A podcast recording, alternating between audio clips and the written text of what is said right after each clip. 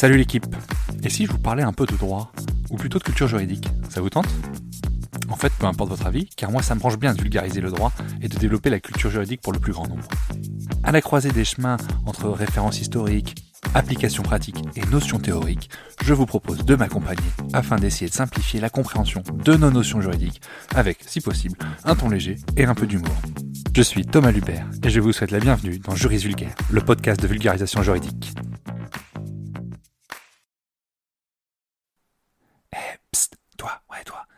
Veux me donner un petit coup de pouce, donne une note et un avis sur le podcast. Ça aide au référencement et surtout ça me fait très plaisir. Allez, bonne écoute.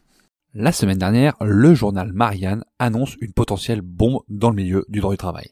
L'exécutif, et plus précisément le gouvernement, envisagerait de supprimer le dispositif de rupture conventionnelle homologuée. La volonté de réformer cette rupture conventionnelle n'est pas nouvelle. Des rumeurs étaient apparues en novembre 2023 à ce sujet. J'avais d'ailleurs profité de ces dernières pour expliciter plus profondément le mécanisme de la rupture conventionnelle homologuée. Je vous renvoie pour plus de détails à l'épisode 47 de Juris Vulgaire. À l'époque, suite à l'annonce de la hausse du chômage, Elisabeth Borne avait demandé à Olivier Dussopt, alors ministre du Travail, de fournir des propositions pour indiquer cette hausse.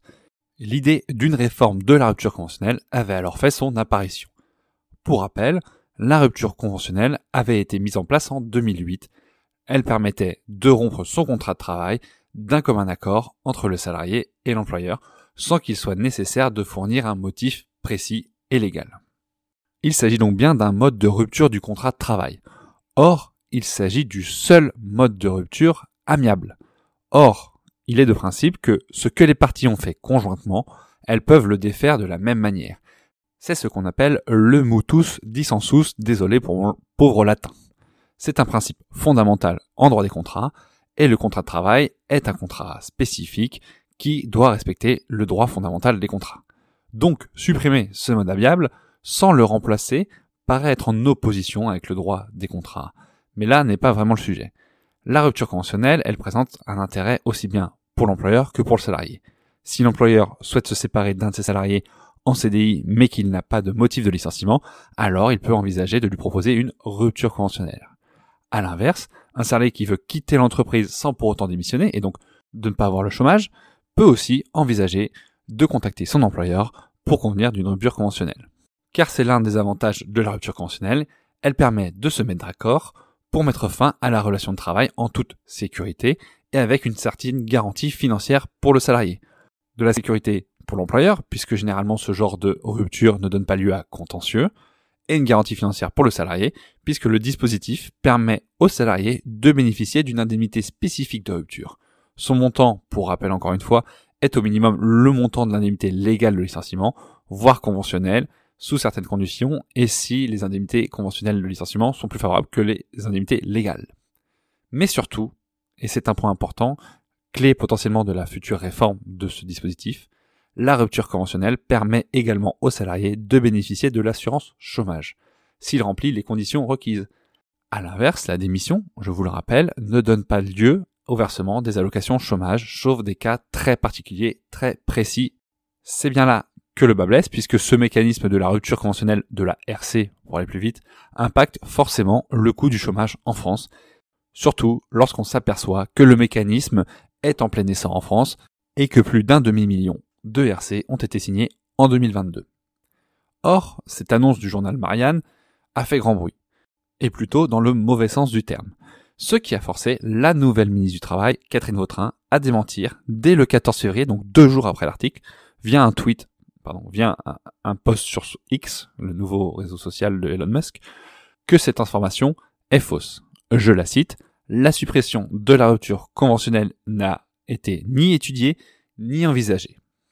C'est même l'inverse puisque Madame Vautrin indique même que ce dispositif a fait ses preuves. Donc, aucune suppression n'est prévue. Reste la possibilité d'une réforme via un ajustement des effets de la rupture conventionnelle.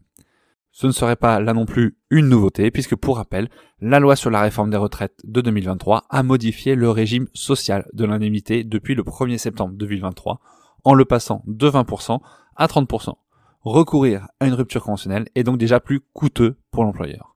reste qu'avec l'annonce de la ministre, et sauf rétropédalage très compliqué à effectuer, un sacré numéro d'équilibriste, la rupture conventionnelle semble finalement sauvée, et ces jours ne sont plus en danger, ce qui est, de mon point de vue, une bonne nouvelle.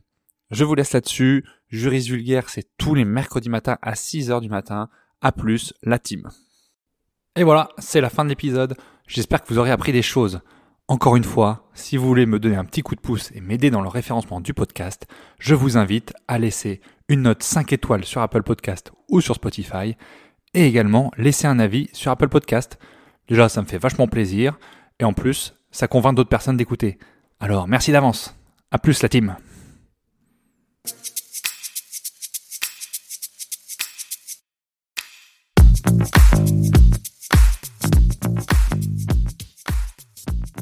Vous voilà arrivé au bout de l'épisode et vous êtes plus proche de devenir juriste qu'hier.